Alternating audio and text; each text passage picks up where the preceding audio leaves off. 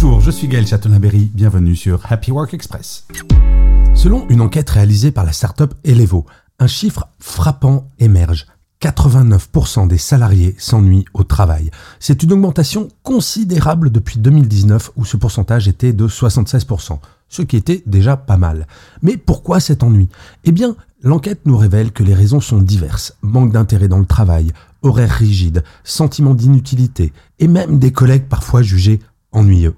L'ennui n'est pas juste un sentiment passager, il a des conséquences graves sur la motivation, l'engagement et la productivité.